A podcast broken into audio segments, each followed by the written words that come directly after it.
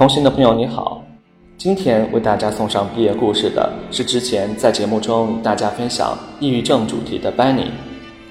Benny 现在在马德里为大家送上毕业祝福，同时呢，他也分享了大学生活对自己的改变。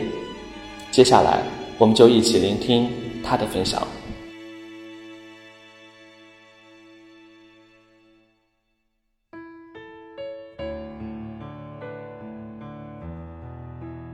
Good morning, good afternoon, or good evening, depending what part of the day you're listening to this to. My name is Benny. Uh, some of you might recognize my voice. Some of the new listeners to this program may not. I was the one who was a guest speaker on the Depression podcast quite some time ago. If we haven't yet met, hello. It is a pleasure to meet you. I'm a 25 year old Canadian currently living in Madrid, and once again, I've been asked to be a guest speaker on this program. If we have met and you do recognize my voice, I'm glad, and I hope you enjoyed today's program as much as you did my previous talk about depression. As a side note, I hope I'm not speaking too quickly or using words that are too confusing for you all. This is clearly uh, not a beginner level podcast, so hopefully you can all understand everything that I'm about to say.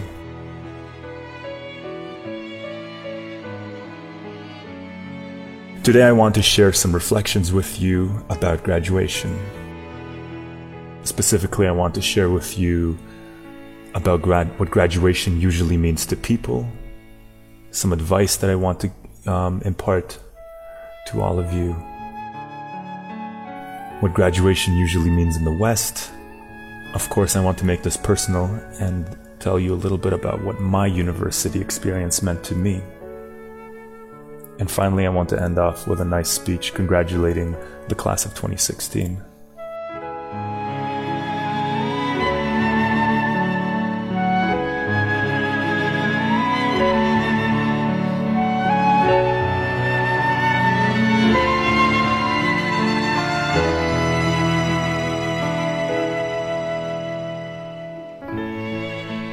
So here's what usually happens when you graduate in the West. Typically, I was no different. You get bombarded with a sense of really positive, but at the same time, really negative emotions. Here's what's good about graduation you finally feel like an adult. You've earned your way through life you finished elementary school, high school, and now you finished college and university, perhaps a master's program, maybe even a PhD, and all those hard fought years, all those struggles, assignments, exams, and tests, you've made it. You've made it through life. You get a sense of independence. For now, you are a free man, a free woman. You are to pursue whatever you want. You can apply to whichever company you want. You could start a business. You could work for your family. You now have full power to choose the course for the rest of your life. Most importantly, graduating gives you a sense of accomplishment. All those years, difficult years, strenuous timelines, group assignments with people who you didn't necessarily want to work with, teachers that you didn't necessarily want to listen to and subjects that you didn't necessarily want to take. Well, you've made it. You passed all the exams, you submitted all your essays on time, and now here you are today, ready to soak in all those years of hard work. Of course, graduating university all, um, comes with its fair share of problems. You get overwhelmed with this pressure to enter the so called, what we call in the West, the real world. And the real world is a scary world. The real world is as if you have finally exited the fairy tale that the educational system you've been going through has crafted for you your entire life. The real world includes bosses that are very scary, companies that you may not necessarily care for, waking up in the morning, routine, all of things that usually scare the average person. Commuting long distances each way. None of these things are fun, and all but all of these things are mandatory for those of us who survive in this real world. Graduating is also a time where many of us start comparing ourselves to others. What grades did I get? What job do I have waiting for me? That other person is already in a relationship. This other one is getting married. This person already bought a house. And this, this, and that. Incredibly toxic thoughts, which the competitive landscape of university or college definitely do nothing but encourage. And so we find ourselves trapped within our own circumstances, feeling like we're unable to change our destiny, that we're trapped within our fate, ultimately doomed to do whatever it is that our circumstances have crafted, have crafted for us, not necessarily our own person. There is an anxiety that you might feel trapped in your current industry Many of us realize that after a second, third, or even fourth year of studying a subject, we might not necessarily really like it after all. There's nothing worse than the realization of having studied four years, four difficult, long, strenuous years, tons of money invested, tons of memories, and most importantly, time spent.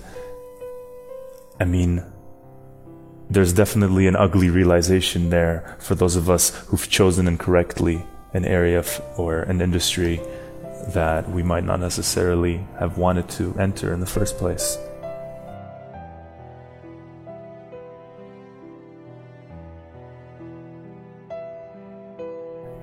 My advice to those who can identify with the second category a little bit more than the first, that is, my advice to people who feel more so of the bad things regarding graduation than the good things, here's what I have to say. First, more important, breathe. Take a deep breath. Exhale. Your life is not over. Your life has just begun. People change careers all the time. There have been many examples of successful people in history starting businesses when they're 30 something, or when they're 40 something, or even when they're 50 something. You have plenty of time, more time than you can possibly imagine, left for you in this world to explore, to try new things, and you should never, ever, ever feel trapped.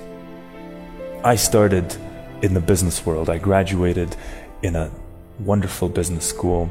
I worked various jobs throughout business, doing sales, marketing, finance, a mixture of everything I could get my hands on.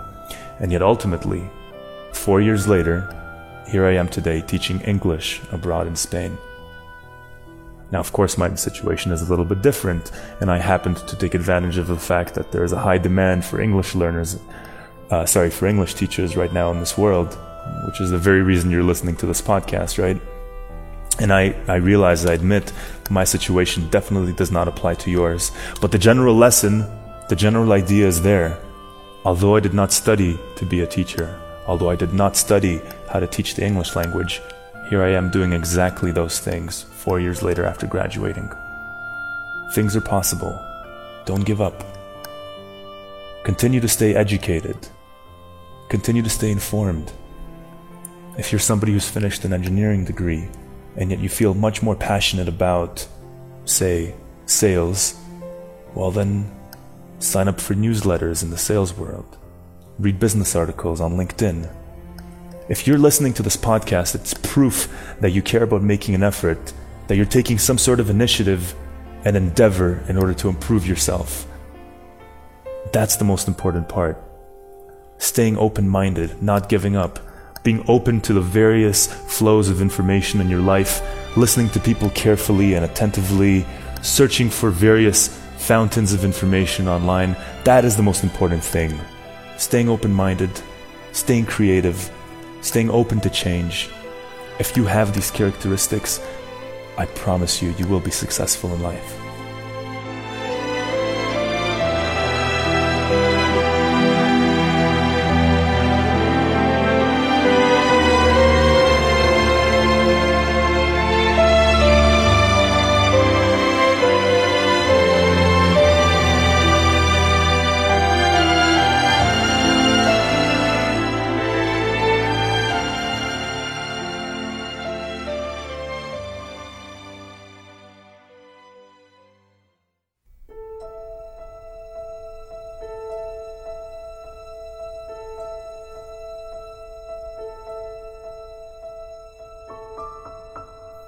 Few words about what graduation means in the West specifically. Many people see graduation as a stepping stone, as a rite of passage. These are both idioms, these are both expressions uh, that many of you maybe are not familiar with. A stepping stone, if you can imagine a stairwell or a set of stairs, as you step onto one step after another, replace those stairs with stones, and every single time you get to a, a higher stone, well, you're getting closer and closer to your objective or to the next floor. And a rite of passage is essentially the same thing. These are the things that many of us consider in the West as fundamental, formative, shaping experiences that most people go through, like getting married or having a kid, or for all of you, graduating. Graduation also means a cross, an imaginary cross marked finally on the imaginary checklist of things that are expected of you in life. We're surrounded by media, by family, by friends, by successful business entrepreneurs, all of which share a very, very common message that education and schooling is imperative, and in order to be successful in life, you must graduate. And I have some mixed feelings about this. That's besides the point. This is definitely something, undoubtedly, that graduation signifies here in the West. Final crossed mark on that long checklist of things that have been expected of you since birth. And finally, graduation in the West means liberty and independence. As I mentioned in the beginning of the podcast, once you graduate, you have much more control of what you want to do in your life. You're no longer constricted to studying during particular hours, to being with people who you don't necessarily want to be. You can now apply to a variety of jobs, and hopefully, if you've done well, you'll be able to choose or not necessarily choose, you'll be able to find multiple opportunities to pursue. And if one of them doesn't make you happy, you can always strive for another one. And that's why liberty and independence are values highly sought after in the West. In all parts of our life, we want to be as independent as possible at all times, and uh, finishing university is seen as another one of those barriers to your independence and to your liberty.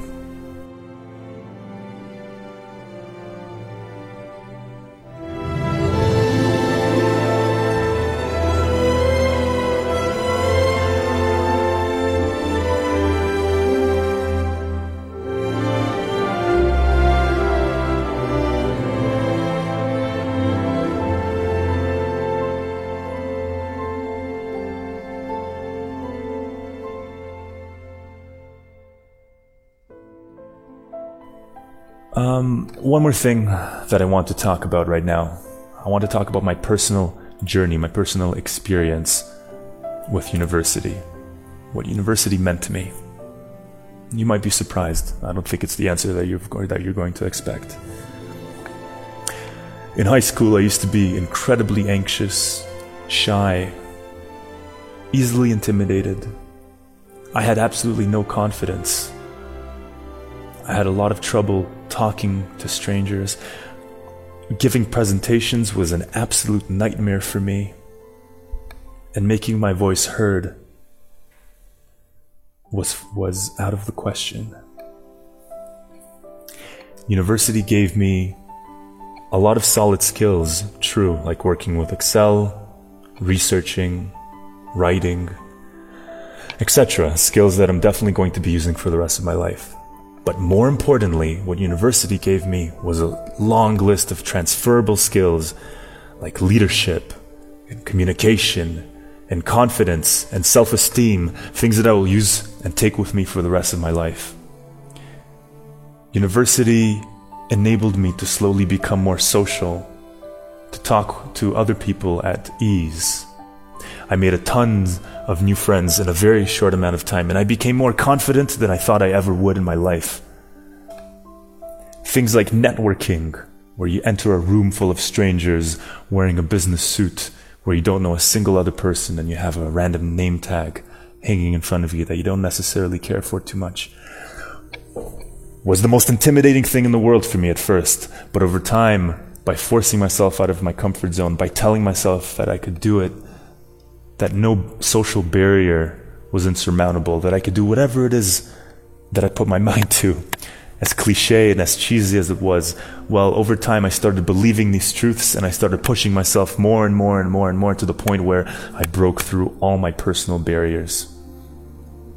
I became 10 times the amount of a man that I was back in high school. And this is the most important mark that university has left upon me. I urge the rest of you to look at it this way as well.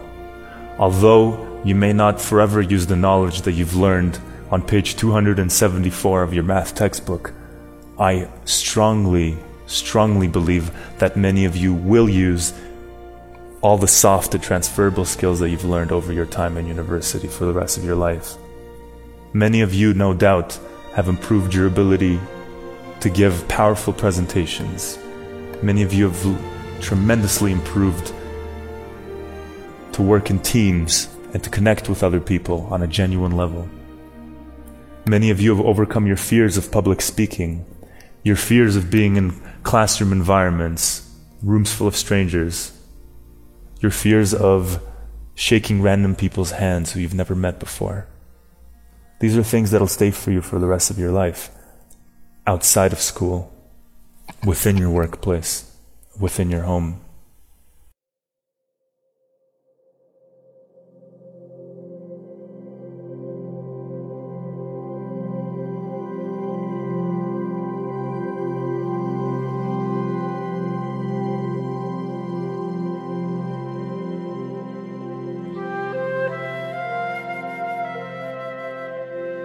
I want to end on a final note and give a genuine warm uh, congratulations to all of you who've graduated and have finished to the class of 2016.